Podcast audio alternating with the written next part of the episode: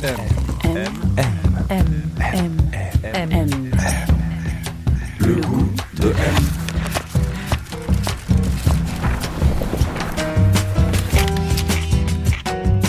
M, le magazine du monde présente Le goût de M, un podcast produit par Géraldine Saratia qui vous entraîne à la découverte du goût d'une personnalité.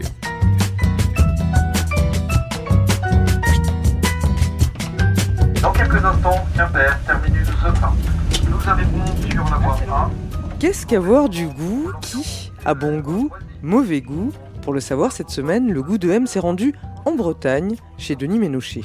Il est acteur, c'est un des acteurs les plus intéressants de sa génération. On le découvre chez Quentin Tarantino en 2009 dans Inglorious Bastard. Depuis, Ménochet met son intelligence de jeu et son extrême sensibilité au service de rôles marquants qui questionnent notre société contemporaine. Alors, père violent dans Jusqu'à la garde de Xavier Legrand, homme victime d'un prêtre pédophile dans Grâce à Dieu de François Ozon, ou encore néo-fermier en lutte avec ses voisins dans les bourrifants Asbestas de Rodrigo Sorogoyen. Ce mois-ci, Denis Ménochet est à l'affiche des Survivants de Guillaume Renusson. Il joue Samuel, un homme qui tente de venir en aide à une femme migrante en l'aidant à traverser les Alpes et qui va se heurter à l'hostilité des hommes. Alors il va nous en parler dans cet épisode où on va tenter de mieux saisir son parcours, son goût. Allez, on arrive à la gare et ça tombe bien, Denis Ménochet est venu nous chercher. Vous voulez que j'aille derrière Bonjour Non, bonjour, allez-y. Mais ça va Allez. Bon alors qu'est-ce que vous voulez qu'on fasse? Il fait beau, là, regardez. Faut, vous le dire, faut le dire à personne, en fait, qu'il fait beau en Bretagne. Oui, je sais. Sinon, il y aura trop de monde. toujours ça. Il fait beau cinq fois par jour. Allons vers la mer, déjà. Je vous ai pris des sandwichs. Ils appellent ça des Américains. Tous les sandwichs avec de la mayonnaise, en fait, sont des a du steak dedans Non, non, Ah ça, ouais c'est poulet. Ah ouais, ok. Mais c'est un truc local. Ce qui est américain, c'est...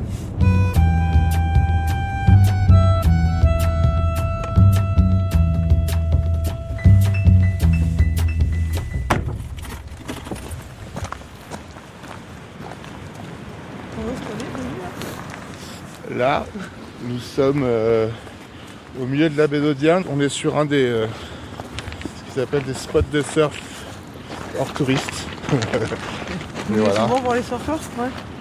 Euh, je fais un peu de bodyboard, mais j'ai pas trop le temps ces derniers temps.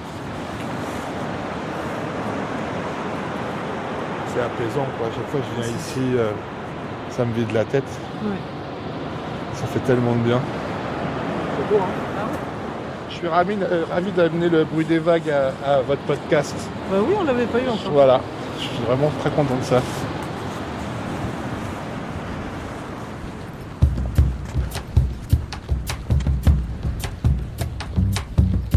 Quelques minutes plus tard, on est arrivé chez lui, une maison en pierre avec en fond la baie d'Audierne. On s'est installé dans la cuisine, très 80, dans son jus. Et là, je lui ai demandé quel était le goût de son enfance, celui dans lequel il avait grandi. Le soleil, le sable, ouais, l'odeur de la chaleur et de, la climatisation, puisque j'ai grandi principalement aux, Émirats arabes, à Sharjah, dans la banlieue de Dubaï. J'avais 4 ans quand j'y suis arrivé, c'est là où vraiment où tout s'est un peu ouvert. J'imagine je me suis un peu rendu compte que ma conscience est apprise là-bas. Puisque vous êtes né en- dans le Val d'Oise, mais après vous avez effectivement énormément bougé, de par le métier de votre père, qui travaillait dans quoi l'extraction de pétrole, c'est ça? fait.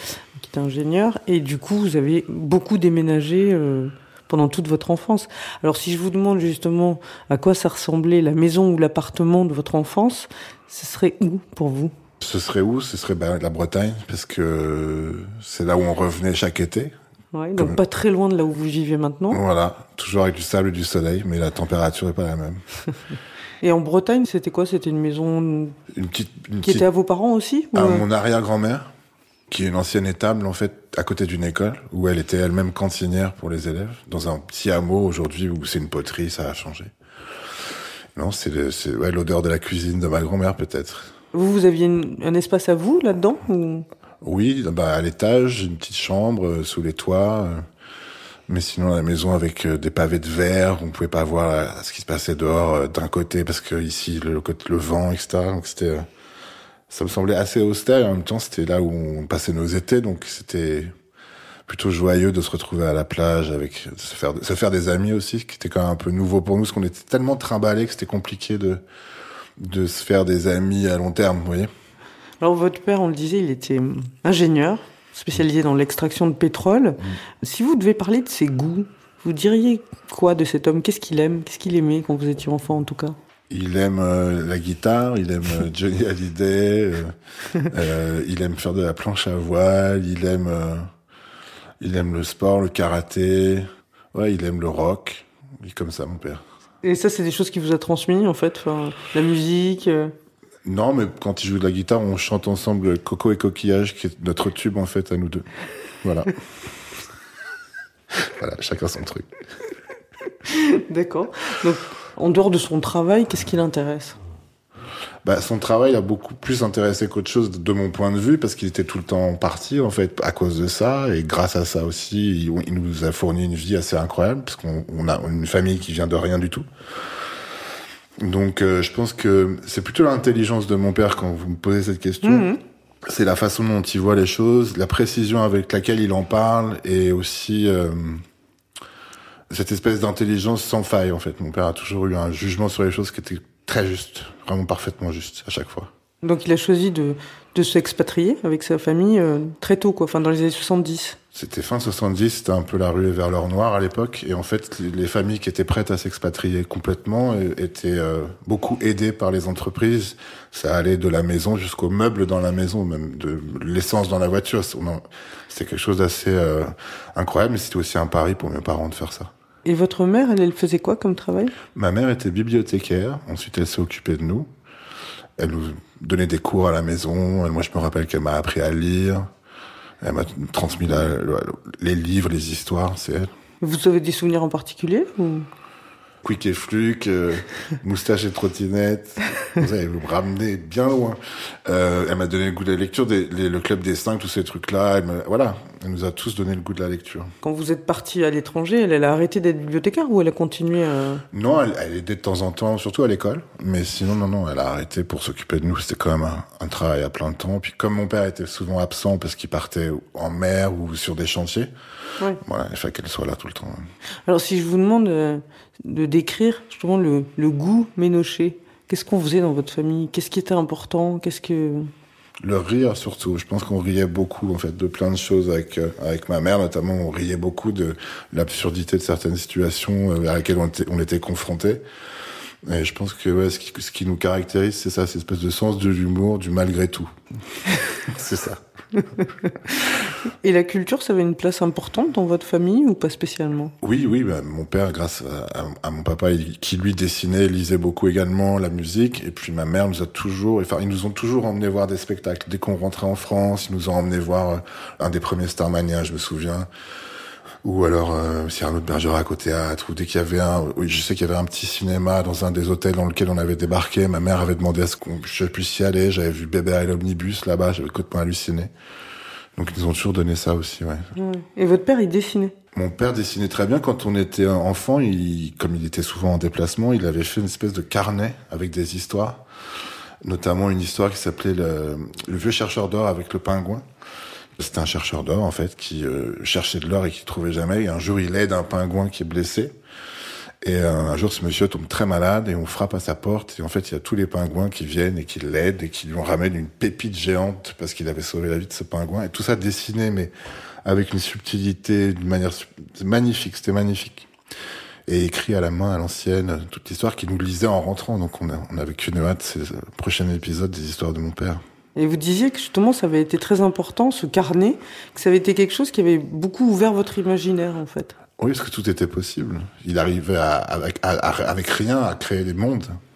Alors vous, vous avez fait euh, votre scolarité en anglais, en grande partie? La première école où j'étais était anglaise. Ouais. Mais ensuite, on a toujours eu les deux cultures, parce qu'on a toujours eu accès aux deux cultures, avec mon grand frère. Vous avez deux frères, c'est ça? Ouais. Vous aviez des, beaucoup de goûts en commun avec vos frères quand vous étiez enfant ou... Je pense que les années 80 ont profondément marqué tout le monde un peu de la même manière. C'était le début des, c'était la radio, c'était les, les premiers clips vidéo. Donc, euh, ça, oui. Mais après, moi, j'ai eu plus, voilà, j'étais plus faire euh, le skateboard et d'autres genres de musique que mon grand frère qui lui était plus studieux, plus euh, renfermé. Donc vous aviez pas forcément du tout les mêmes, les mêmes loisirs ou les mêmes... Enfant, oui. On était tout Ouais. le temps collés ensemble, un peu comme des jumeaux. C'est-à-dire que mes parents, encore une fois, nous avaient abonnés aux cartes nationales géographiques. Donc chaque semaine, on recevait une carte avec un animal et la description derrière de cet animal. Et donc on connaissait à peu près tous les animaux du monde à force de voyager avec ces cartes qu'on nous, qu'on nous offrait. Tant et si bien qu'un jour, en partant en, en randonnée avec des jeeps en Oman dans les montagnes avec les collègues de mon père, etc. Un jour, on trouve une espèce d'insecte affreux sous une pierre et mon frère et moi, on savait que c'était un fourmilion. Les collègues de mon père ne sont pas revenus. Ils mais comment ça se fait qu'ils savent? Il n'y avait pas Internet, il n'y avait pas de téléphone. Et, et grâce à, grâce à ça, on savait. Donc on avait ces points communs là, cette passion pour la nature aussi avec David. Mais vous avez changé beaucoup de pays. Il y a des endroits que vous préfériez à d'autres? Les Émirats, ouais, Sharjah, parce que j'avais, j'avais mon, mon terrain de jeu, c'était un désert. En face de la maison, il y avait un désert, donc je pouvais aller chasser des lézards. J'étais collectionneur de lézards. Comme je connaissais, comme je vous l'ai dit, pas mal d'espèces d'animaux, je connaissais tous les lézards également. Euh, J'avais réussi à attraper notamment un sphinx, qui est un lézard un peu poisson qui se, qui nage dans le sable, comme ça, et qui arrive à s'en- s'enfuir de cette manière-là. J'étais très fier. de- M, le magazine du monde présente Le goût de M.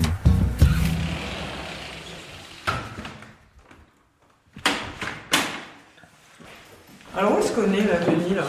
Alors là, vous êtes au pub Au pub. Vous avez un pub carrément chez vous J'ai un pub chez moi, c'est très important. Euh, tout le village euh, se retrouve ici assez fréquemment. On a le maire, du, le maire du village qui sert des coups à tout le monde. Ayant vécu en Angleterre, la culture du pub où c'est de la convivialité, où tout le monde passe un bon moment, tout le monde se marre, c'est super important. Mais là, c'est effectivement, vous avez fait un vrai pub anglais quoi. Il y a les canapés Chesterfield.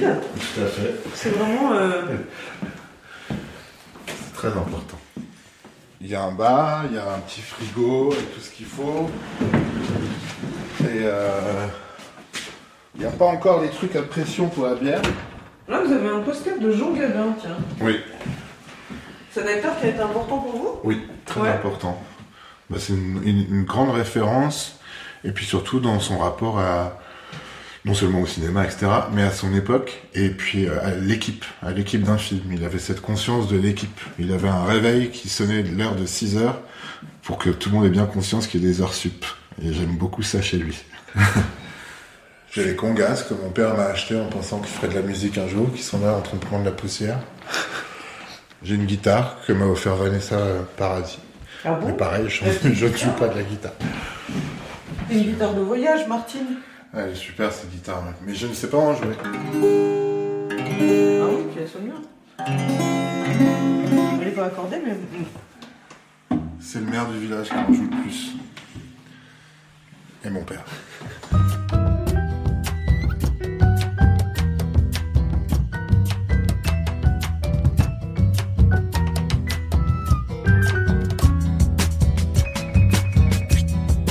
Si vous pensez euh, à vous, justement, quand vous étiez enfant, vos goûts à vous, qu'est-ce qui vous a intéressé en premier à vous, vous diriez? C'est une espèce de liberté que je prenais, en fait, côté un peu... euh, je m'inventais des histoires et je partais à l'aventure dans mes histoires, dans ma tête. Et euh, c'était plus ça qui m'intéressait, espèce de d'échapper à quelque chose et en même temps d'être libre à travers ça. Je saurais pas comment l'expliquer autrement. C'est un monde imaginaire, mais. Complètement. Bon, alors vous avez eu cette enfance comme ça, donc en changeant de pays, avec beaucoup de liberté, avec ce monde imaginaire assez fort. Et vous disiez que quand vous êtes rentré vers, vers l'âge de quoi 10 ans? 10 ans Mhm. comme ça, en France? Ouais. Ça avait été difficile, en fait, d'arriver dans les écoles françaises, que vous vous sentiez pas du tout à votre place et que vous aviez fait l'expérience de l'humour français. Tout à fait. Casser l'autre. On s'en reparle encore avec mon grand frère de ça. De ça nous avait toujours vraiment surpris de savoir que le trait d'humour, qui vient peut-être d'un syndrome de la cour du roi, le fait qu'on doit casser l'autre devant tout le monde pour être drôle et garder une forme de supériorité. Euh, Au point où, euh, même jusque quand Dujardin chante le casse de Bryce, c'est que c'est vraiment culturel. C'est-à-dire que ça arrive jusque dans un film très populaire. Et avec mon frère, ça nous a vraiment toujours choqué parce que c'est pas drôle. c'est vraiment pas drôle de casser l'autre, de rabaisser l'autre. Non, mais au-delà de ça, euh, je, courais encore un peu pieds nus dans la cour d'école alors qu'on était au mois de novembre euh, en banlieue parisienne. Enfin, vous voyez, j'étais pas du tout réadapté euh, à plein de choses aussi. Tous ces codes, entre guillemets, Ouais. c'était euh, compliqué pour vous, euh, enfin, de les acquérir et de se sentir finalement appartenir à un, à un groupe après? Je ne savais pas qui, est- ce qu'était Sam Cooke et tout le monde m'en voulait. Je m'en fous. Mais c'était très ouais, c'était très déstabilisant de pas pouvoir euh, ouais rentrer dans ces codes-là immédiatement. Mais les enfants sont super cruels, hein, où que ce soit, c'est pas que la France. Ouais. Mais même encore aujourd'hui, même dans le cinéma, j'ai l'impression que c'est un peu la même chose. C'est-à-dire que j'ai l'impression d'être toujours un peu à, à l'écart hein, d'une famille qui s'est déjà composée ou avec leur code à eux, qui sont ensemble, que j'aime beaucoup, ce- ceci étant dit. Mais j'ai toujours l'impression d'être un peu à l'extérieur de ça, toujours. C'est toujours ce sentiment-là, en tout cas. C'est votre position à vous, quoi. C'est comme ça, ouais, c'est Ouais. ma place. Ouais, Ouais. c'est ma place. Mais après, vous avez commencé à, à faire du skate, justement. Mhm. Vers quel âge vous avez commencé à faire du skate? À 11 ans, Retour vers le futur. Chick Fox. et ensuite, à découvert le vrai, la vraie forme de skateboard, j'en avais 13, fin de 13 ans. Ouais. Où j'ai découvert qu'on pouvait faire un, donc ce qu'on appelle un ollie. Ouais. C'est-à-dire faire sauter la planche. Et en fait, ouais, le skateboard, c'est mon football. Et c'est aussi une, une forme d'expression et une, euh, un groupe, une culture de gens que je trouve absolument merveilleux parce que ils sont dans une forme de tolérance. Quand tout le monde se retrouve à la défense en venant de chacun sa banlieue, qu'elle soit euh, huppée ou pas, ou moins bien, et qu'on se retrouve tous ensemble à tomber, et puis d'un seul coup, il y en a un qui réussit à faire quelque chose et les autres l'a- l'applaudissent et on est toujours tous ensemble et on grandit comme ça avec la culture et la musique de notre époque, les vêtements de notre époque. C'était d'une richesse absolument incroyable. Quand vous êtes rentré en France, vous habitiez euh, pas loin de, enfin, en région parisienne. Ouais, ouais, ouais. Et du coup, vous alliez à la Défense euh, tous les week-ends ou tous les mercredis. euh. Dès qu'on pouvait, on y était. Ouais. Vous pensez que c'est quelque chose qui a été formateur dans, enfin, ouais, dans la personne que vous êtes devenue, dans, dans votre façon de jouer? Complètement dans mon métier, je, je, je- c'est complètement lié Ouais. au skateboard, c'est-à-dire que chaque prise, c'est comme on- Une figure Une figure, c'est un moment qu'on essaie de dompter et dont on développe une forme d'instinct pour essayer de le comprendre, en tout cas organiquement, et le rendre juste un peu comme surfer une vague. On a vu des vagues tout à l'heure, c'est-à-dire que une prise, c'est comme prendre une vague. On doit s'adapter à ce qui se passe au moment. Le moment, il est concret. C'est une vague qui se déplace. Et faire une prise au cinéma, c'est pareil. Vous aviez des fringues de skater Ouais, à des moments d'ailleurs, c'était quoi un peu abusé. J'avais des baggy pants euh, super grands. ouais. Je me souviens qu'on s'est foutu de ma gueule à l'école. Un jour, je suis rentré dans une classe pour apporter un truc. Tous les ils étaient tous pétés de rire. Ils avaient raison. Mais j'avais un jean qui était complètement énorme, quoi. C'était euh, un truc à la mode de l'époque, mais c'était c'était un peu goofy, comme on dit. Que le skate, ça va aussi souvent avec une, culture musicale, enfin. Ouais, on écoute. Et puis surtout, l'adolescence, on écoute beaucoup de musique et on est très influencé par ses potes. Donc moi, j'avais tous mes potes euh, qui écoutaient du reggae, euh, du ska, euh, toutes ces musiques-là. Puis il y a eu le hip-hop aussi qui est arrivé à ce moment-là un peu plus tard, avec Wu-Tang et tous ces trucs-là. Donc on était très connectés à la musique. Et avec Nova, à cette époque-là, c'était très important, Radio Nova pour nous aussi. C'était aussi l'époque des premiers films d'horreur où tout était un peu, on n'avait pas vraiment accès à ça, parce qu'il n'y avait pas encore les vidéoclubs aussi développés qu'à un certain moment, mais en revanche, il y avait des magazines et on pouvait voir des photos de films. On se disait, mais qu'est-ce que c'est que ce truc? Et ça, ça développait vachement l'imaginaire et la curiosité. Et moi, j'ai mon, mon meilleur ami, Benoît Delamarre, qui était mon, mon voisin à l'époque, qui m'a branché dans le cinéma, qui lui était euh, très cinéphile avec son cousin. Il m'a, il m'a montré Ferris Bueller. J'ai halluciné. Enfin bref, j'ai toujours été connecté grâce à, grâce à lui. Vous m'aviez cité Ferris Bueller. Je sais que E.T. ça a été un choc pour vous. Oui. Vous m'avez cité Retour vers le futur. Oui. Vous étiez quand même un peu tourné vers euh, les États-Unis ou la culture anglo-saxonne ou comment? En fait, ça s'est passé comme ça. Dans ces années-là, les années 80, on était très influencés de cette manière-là également, que ce soit par la musique ou par les, les vidéocassettes ou les sorties de films. Après, j'étais, j'allais moins voir des films français, mais je pense que c'était vraiment pas par, j'avais pas envie ou snobisme ou c'était juste, on allait voir E.T. parce que c'était le film qu'il fallait aller voir à l'époque. S'il y avait eu un E.T. français, E.T., on y serait tous allés aussi, je sais pas. Je- J'ai pas fait la différence, en fait. Vous vouliez faire quoi quand vous étiez jeune? Vous hésitez, vous voulez être kiné? Oui. Je veux toujours être kiné, d'ailleurs. C'est vrai? Mais ouais, j'aimerais bien. Ouais. Pourquoi? Parce que j'ai, j'ai, j'ai- à chaque fois que, je sais pas, on se blessait ou, ou que ma mère ou mon père, j'avais toujours ce truc de essayer de soigner avec les mains. C'est très étrange. Quand je m'en suis rendu compte en première que je voulais faire ça, on m'a dit non, il faut redoubler parce qu'il faut faire une première S, gna gna gna. C'était une super conseillère d'orientation. Donc vous avez pas fait ça quoi Bah, ouais, en deux secondes, on m'a dit que je pouvais pas faire ce que je voulais alors que j'étais en première. Donc, euh, c'est abusé, non? Vous avez commencé à faire des études sans trop vraiment savoir ce que vous alliez faire. Il y a un jour, justement, en faisant du skate, je crois, puis enfin, vous, vous avez plus de feuilles à rouler. Vous tombez sur une petite annonce, quoi, dans un café à Montparnasse. Et oui, je vois une annonce d'acting international, stage d'été, etc. Et je savais plus trop quoi faire parce que j'avais essayé de faire plusieurs choses euh, Et ça, ne- ça ne marchait pas.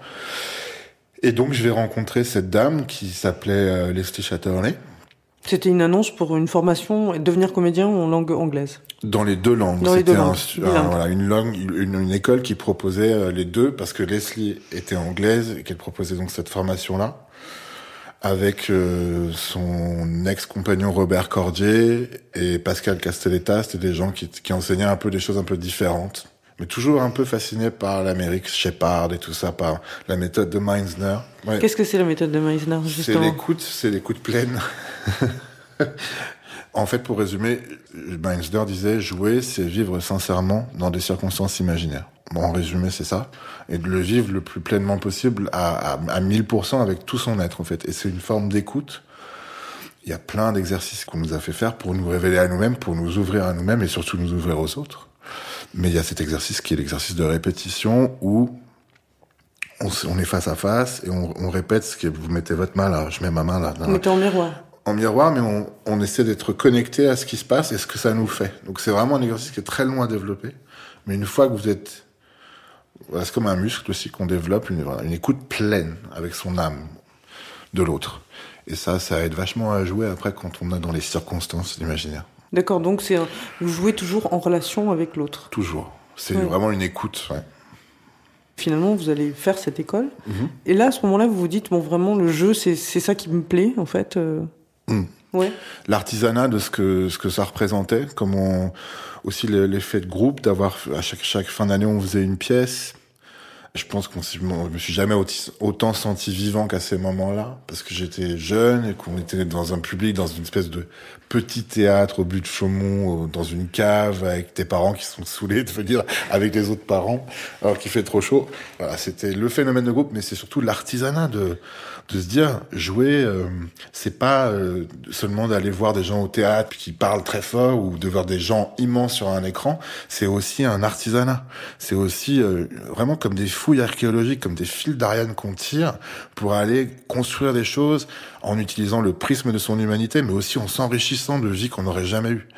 Et c'est ça qui m'a complètement fasciné en fait dans mon travail. Et ça, vous vous êtes dit, bon, j'ai envie de faire ça.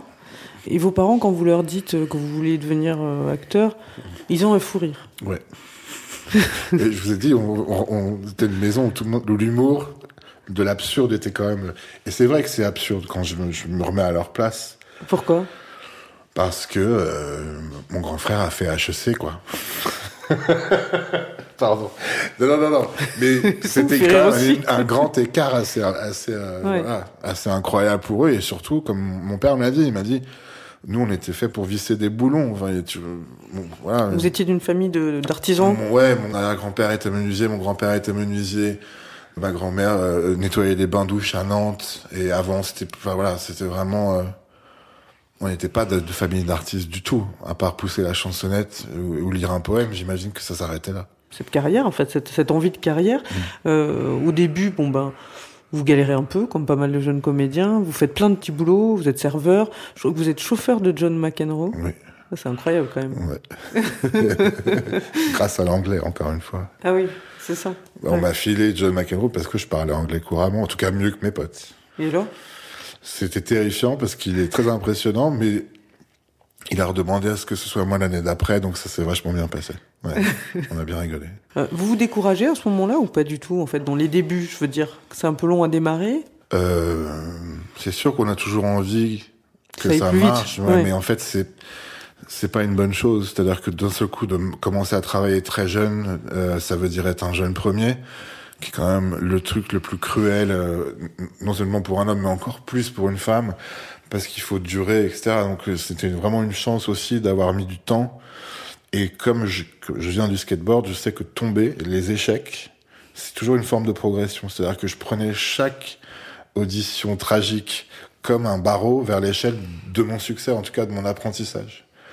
Vous avez jamais douté, quoi. Vous y croyez. En fait, si vous voulez, pour être très honnête, j'hallucine de ce qui m'arrive. C'est-à-dire que c'est absolument absurde, c'est improbable. Parce que de tous mes potes qui étaient en cours à l'école avec moi, euh, il n'y a pas beaucoup qui travaillent. En tout cas, moi, j'ai vraiment énormément de chance. En revanche, quelque part, j'ai une espèce d'inconscient euh, superbe de, de, toujours cru que ça arriverait. C'est très étrange. Donc il, se passe plusieurs années comme ça où vous tournez dans des courts-métrages, vous avez quelques rôles dans Caméra Café, vous enchaînez des petits boulots. Et puis il y a un, essai qui va tout changer, c'est en 2007 ou 2008 pour Inglorious Bastard de, Quentin Tarantino. Racontez-nous un peu l'essai. J'avais passé des essais pour la môme que j'avais pas eu, j'avais juste un petit rôle, mais le casting Olivier Carbone, Rest in Peace, savait qu'il parlait anglais. Quand on lui a proposé de passer une audition pour devenir le casting français du Tarantino, il m'a appelé en disant je ne parle pas anglais, est-ce que tu peux lire ces scénarios Donc je me suis retrouvé dans mon petit RER pour Bruce-sur-Marne avec Inglourious Bastards que j'ai épluché et lu deux fois. Et euh, je me suis rendu chez Olivier et son assistante Mathilde et je leur ai mimé tout le film. Pour qu'ils comprennent. enfin, pour- Oui, pour qu'il puisse faire son, son line-up, je sais pas. Et il a été euh, en Allemagne rencontrer Tarantino, il a décroché le boulot. Et un jour, je suis à Bergerac chez mon ami Hugo Gélin et sa femme Nina Reeves qui... euh, euh, j'ai un, un message de, de Olivier Carbone, le casting, qui dit envoie-moi une photo de toi. Donc je réveille mon ami Nina, qui me prend en photo dans un champ. On envoie à Carbone, qui montre à Tarantino, qui dit oui, je veux bien rencontrer ce gars. C'était votre goût, Tarantino? C'était déjà un cinéaste qui vous plaisait? Mon pote Benoît Delamarre m'avait emmené voir Pulp Fiction à Marly-le-Roi et dès la première scène et la pre- le premier coup de basse, je m'étais pris un truc en, en pleine gueule, quoi. Donc c'était, ouais, j'étais fasciné par euh, Tarantino. Qu'est-ce qui vous plaît dans son cinéma? C'est rock, quoi. C'est moderne et en même temps, je sais pas, il y a une poésie dans le, chaque personnage sait exactement qui il est, d'où il vient, ce qu'il veut, et puis la façon dont c'est écrit, c'est, c'est, c'est du rap presque. C'est magnifique. J'avais fait une audition que j'avais ratée où j'avais passé plusieurs tours pour rencontrer Ron Howard où je m'étais vraiment vautré et je m'étais promis de plus me vautrer à cause du stress. Donc je suis arrivé dans cette cuisine de la rue de Rivoli face à Tarantino et on a fait la scène ensemble tous les deux face à face comme on se parle là maintenant. Ouais, donc lui il faisait Christophe Waltz ouais, ouais. Ouais. Et, euh, et ça s'est euh, super bien passé. Puis j'ai- j'avais appris euh, que Jean Reno, à un moment donné, il en avait marre de montrer son CV, de parler avec les gens en casting. Et il était resté très silencieux face à Luc Besson en lui en poussant son CV. Et donc je m'étais mis dans cette espèce de position où je suis resté très silencieux quand ils étaient ils étaient avec son producteur super content. Il me dit ah c'est génial, est-ce que tu es disponible J'y croyais pas du tout, tu vois. Et ça, ça l'a fait marrer Quentin en fait que je sois vachement merci. Un très, très japonais dans mon approche du, du truc qui venait de se passer parce qu'en fait je voulais que ce soit un souvenir pour moi. Ouais, vous vous disiez ça va s'arrêter à cet essai quoi. Franchement j'imaginais que ce serait Vincent Cassel euh, qui ferait ce rôle-là dans ma tête. Ouais. J'aurais, ja- bah, il y avait, il y a quand même des listes A jusqu'à Z. Moi, j'étais en dessous de Z au niveau du. Et trois semaines plus tard, j'ai un coup de fil d'Olivier Carbone qui me dit que j'ai décroché le rôle. J'étais en Bretagne justement. Et alors? Je suis tombé par terre. C'est vrai? Je me suis écroulé. C'est un truc physique, comme si j'étais frappé par la foudre en fait. Tellement c'était surréaliste. Bah, Vous oui. êtes très émotif.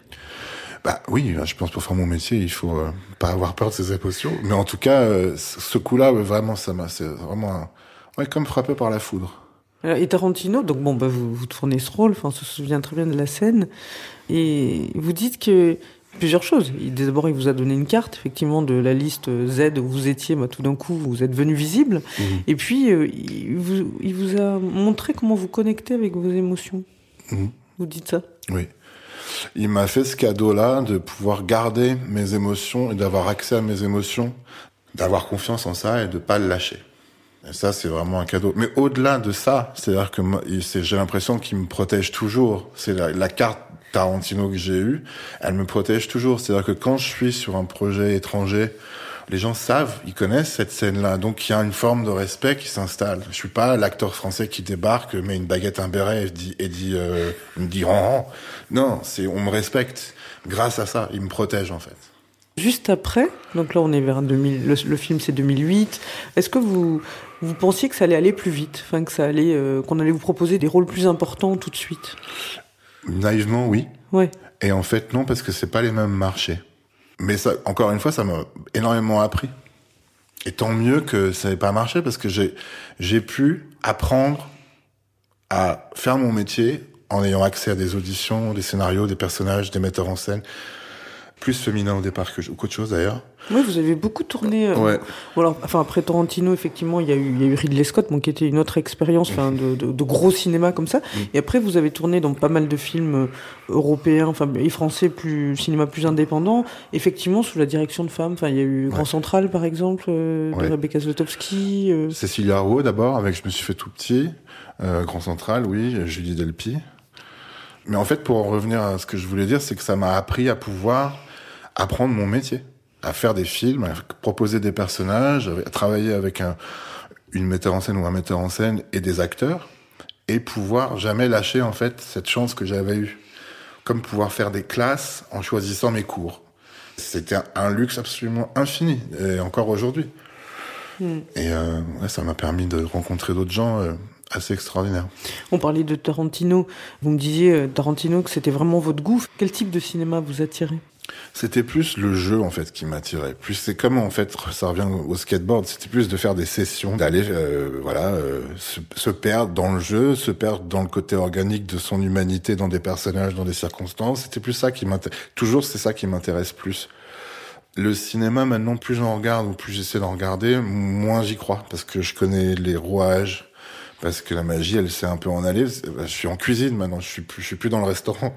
Donc, euh, donc euh, non, c'est plus euh, voilà de, le travail qui m'intéresse. Et il y a un truc que vous avez toujours eu assez fort, c'est le goût du scénario. Vous aimez les scénarios qui vous prennent aux tripes, vous dites. Mm. Et quand vous avez reçu le scénario de Jusqu'à la garde, euh, donc ça c'est un film que vous avez tourné en 2017, vous dites que vous avez ressenti quelque chose d'indescriptible, quoi, comme recevoir une, une partition. Oui, exactement ça. Et c'était quelque chose dont j'avais parlé avec Emmanuel Devos. J'ai toujours voulu lui demander, euh, raconte-moi quand t'as reçu le scénar de Sur mes lèvres. Et elle m'a raconté qu'elle faisait de la peinture, qu'elle avait ses gosses et qu'elle a ouvert une page, puis elle a, elle a oublié la peinture et et elle a fini par lire le truc. Et moi, c'était un peu pareil. J'étais occupé dans ma vie. euh, J'avais tourné un autre film euh, américain, je sais pas, qui était pas super. Et, et en fait, j'ai, je l'ai lu deux fois d'affilée. Le scénario, et j'ai rappelé Xavier tout de suite. C'était ce que j'attendais, en fait. C'est, c'est, c'est ça que j'attendais. Ouais. Alors c'est quoi ça? C'était mon Hannibal lecteur, en fait. C'était ça que j'attendais. C'est toute la richesse de l'écriture de Xavier et la collaboration aussi de, de faire d'abord de ce personnage un père. Euh, au-delà d'un homme blessé ou d'un animal. C'était d'abord un père et c'est surtout vers ça qu'on allait.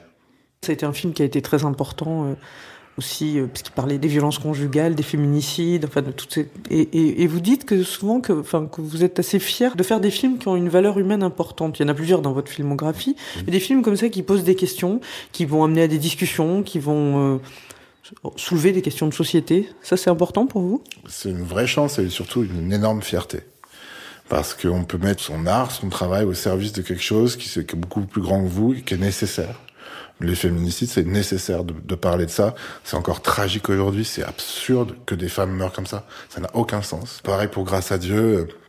Est-ce que ça a déclenché derrière Le film de François Ozon. Voilà. Vous jouiez un, un, homme qui avait été agressé sexuellement, euh, violé par un prêtre quand -hmm. il était jeune. Et donc euh, voilà, ça libère aussi toute cette parole-là. Ouais. Et le film de Guillaume Renusson, euh, Les Survivants. Les Survivants, c'est voilà, on parle des réfugiés, on parle de surtout ce que c'est ce que traversent ces hommes et ces femmes, pourquoi on quitte un pays, pourquoi on décide de partir, le courage que ça prend et les circonstances, toute cette espèce de de cercles de feu qui doivent passer et, et qu'on juge nous beaucoup trop vite. Ouais, parce que dans Les Survivants, votre personnage, il, bon, il vient de subir une, une perte importante. Lui, il va, il va, dans les Alpes et il va aider une femme afghane, mmh. réfugiée. Il va l'aider à, à, traverser la montagne, mais il va se heurter à ben, beaucoup d'hostilité, du racisme, enfin, mmh. la haine, une haine, une haine très très forte en fait. De l'autre, ouais. Ouais. Et puis les éléments aussi. Voilà, c'est l'hostilité des deux. C'est une vraie ouais. fierté de pouvoir participer à ça parce que moi, je ne suis pas là pour donner des leçons. Je, je, je connais rien à rien. Je, je suis pas, je suis qu'un un vaisseau, quoi, un acteur. Je suis pas. Et pour le coup, de pouvoir participer de cette manière-là à des conversations entre gens qui vont voir un film ou même à des éducations de parents avec leurs enfants en disant voilà, mais j'ai vu ce film. Euh, si t'entends la voisine crier, bah appelle la police, je sais pas. Ou ou s'il y a quelqu'un qui t'approche dans la rue, méfie-toi. Ça paraît con, hein, mais je suis fier de ça. Oui, ça a une valeur pour vous en fait. C'est important dans ce que vous choisissez. C'est une vraie fierté. Ah, c'est une vraie fierté. Quand vous avez joué jusqu'à la garde, donc euh, vous avez dû aller chercher, je pense, euh, enfin loin, je sais pas, mais de la violence. Il y a beaucoup de violence. Vous disiez que vous aviez mis euh, un mois à vous en remettre, en fait. Oui, parce que votre corps, il fait pas la différence entre jouer ou pas jouer, en fait. Sait pas qu'entre action et coupé, c'est pour de faux. D'une la manière organique des choses, vous le faites. Et en fait, j'avais, je m'étais jamais autant investi dans une forme de colère et de rage de ma vie. J'ai jamais eu ces circonstances-là pour aller aussi loin avec mon corps et avec ma voix.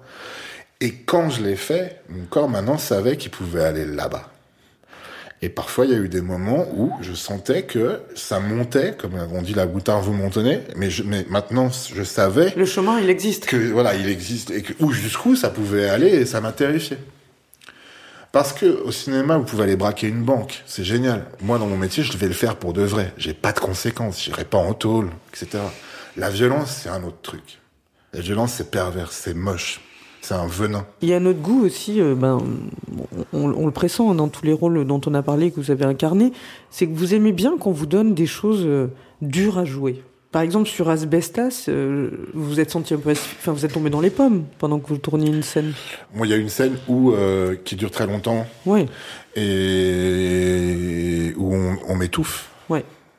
Et en fait, oui, oui, je suis tombé dans les pommes parce que le plan est très long. Et comme il voulait faire un, un- se rapprocher du visage de mon personnage le plus Mm. lentement possible, je n'avais plus d'air, donc j'ai vu tout rouge et je me suis réveillé. euh, C'était très drôle d'ailleurs parce qu'il y a Louis Saera qui est donc un des meilleurs acteurs du monde. J'ai jamais vu ça, c'est absolument incroyable. Qui donc voulait ma peau au moment où j'étais encore conscient. Et Son personnage, ouais. son ouais. personnage. Mm. Et quand je me suis réveillé, il avait son front sur ma main et il priait le ciel en disant Dios mío, por favor. Donc Il le contrat. Ah, il a eu peur, ouais. Il a eu peur. Parce que c'était, a les- ils m'ont mis sous oxygène. Mais vous hésitez pas à aller dans des états assez extrêmes pour vous, comme ça. Ah, la prise est bien quand même. Franchement. Je c'est encore le truc du skateboard. Je préfère tomber et me faire mal et, ou alors, parce que si ça rentre, c'est pas mal. Le goût de M.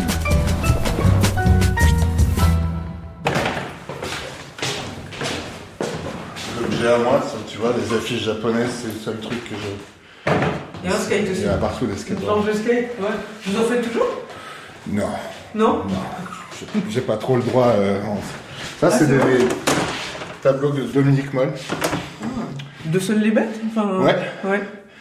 Qui avait fait un calendrier du confinement. C'est beau, hein Ah oui, c'est trop bon. C'est que c'est des, gra- des gravures Des gravures, ouais. Ouais. D'animaux. Merci, Dominique.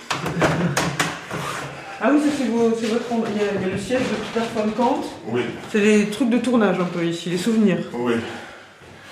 Le clap de Peter Van Kant que l'équipe m'a donné à la fin.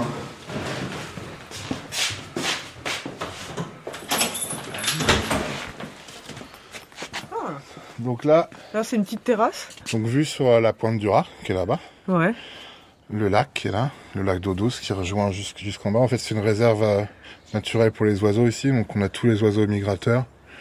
Et les couchers de soleil sont à tomber par terre. L'été, le, le soleil se couche sur la pointe du rat. Et ça fait une lumière magnifique.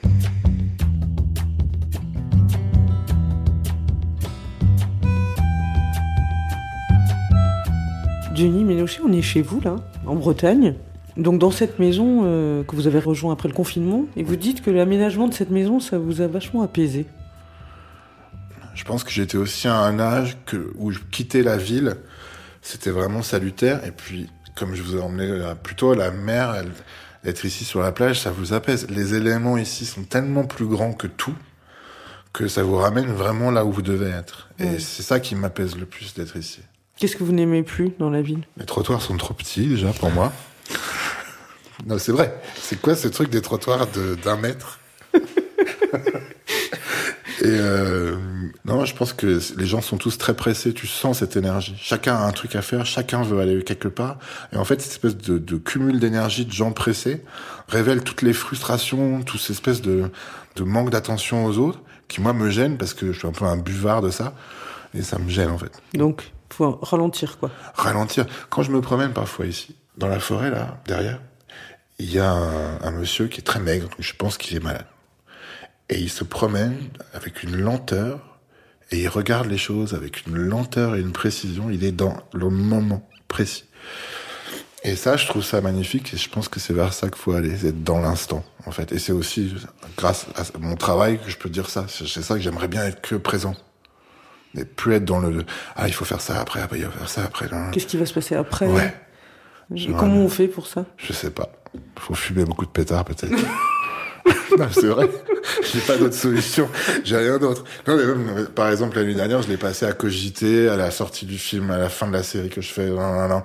Et en fait, j'ai pas, pas bien dormi. J'étais que dans des considérations qui, qui n'étaient pas le moment. Quelle relation vous avez avec les, les objets qui vous entourent? Ils sont importants pour vous Ils sont, c'est quoi votre relation? Ils sont un peu le reflet euh, d'une histoire personnelle, de moments de ma vie. Ils sont aussi rassurants parce qu'ils sont confortables. Ils sont aussi, ouais, le reflet de, de qui je suis, ouais, quelque part. Vous les choisissez ou vous en fichez complètement ou? Il y a beaucoup d'objets qui sont chers à mon cœur parce qu'ils sont, ils viennent, ouais, ils sont liés à des moments euh, ou même vous avez un cendrier en forme de grenouille bleu fluo, enfin bleu argenté sur le bar. C'était dans le décor de la série que je viens de faire. C'était sur mon bureau du, je viens de jouer un gendarme qui s'appelle le, le, commandant Michaud pour euh, Scott Frank et on a beaucoup rigolé et bah, voilà, j'ai ce truc là. Après, pour ce qui est des meubles, le plus confortable, c'est le mieux. Changez cette cuisine, je vous en supplie. Qu'est-ce qu'il a cette cuisine Elle est trop basse, vous voyez bien. Elle est beaucoup trop basse. Mais donc le confort, c'est le confort qui est important pour vous? Toujours, ouais. ouais. ouais. Et avec les vêtements, c'est la même chose? Bah, c'est plus compliqué pour moi. Je suis quand même dans du 4XL, donc euh, mon choix est beaucoup plus restreint. Mais oui, le mieux, le plus confortable, le mieux. Vous quelle relation avec votre physique?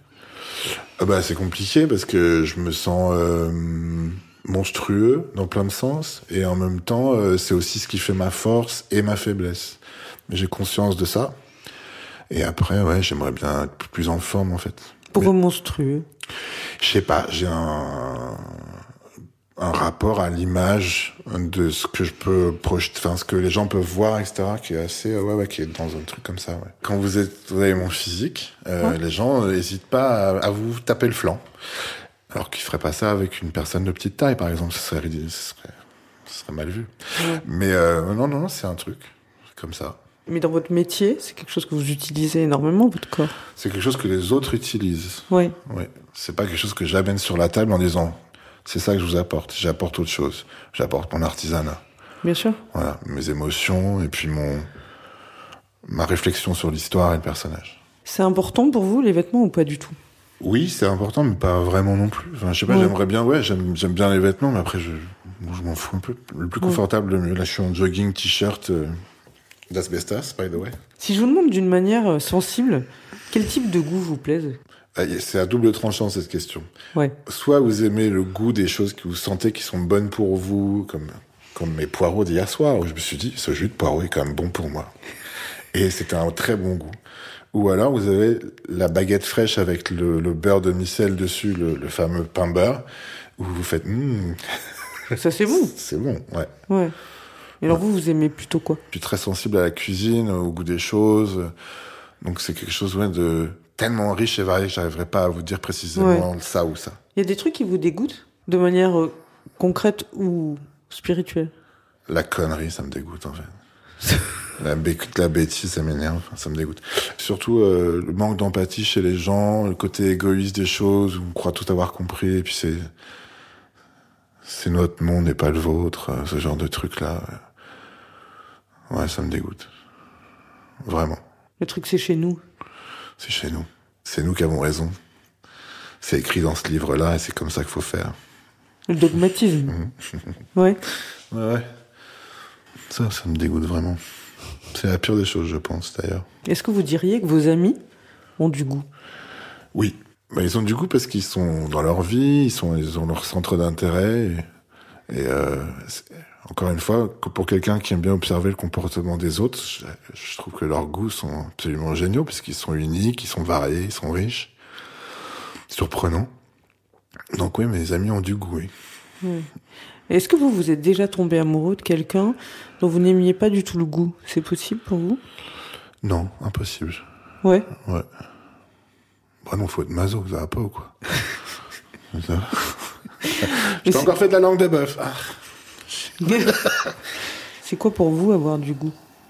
Être en accord avec soi-même, avoir conscience de ce qu'on aime et ce qu'on n'aime pas. Voilà ce que je répondrais à cette question. Et c'est quelque chose de magnifique chez les autres aussi.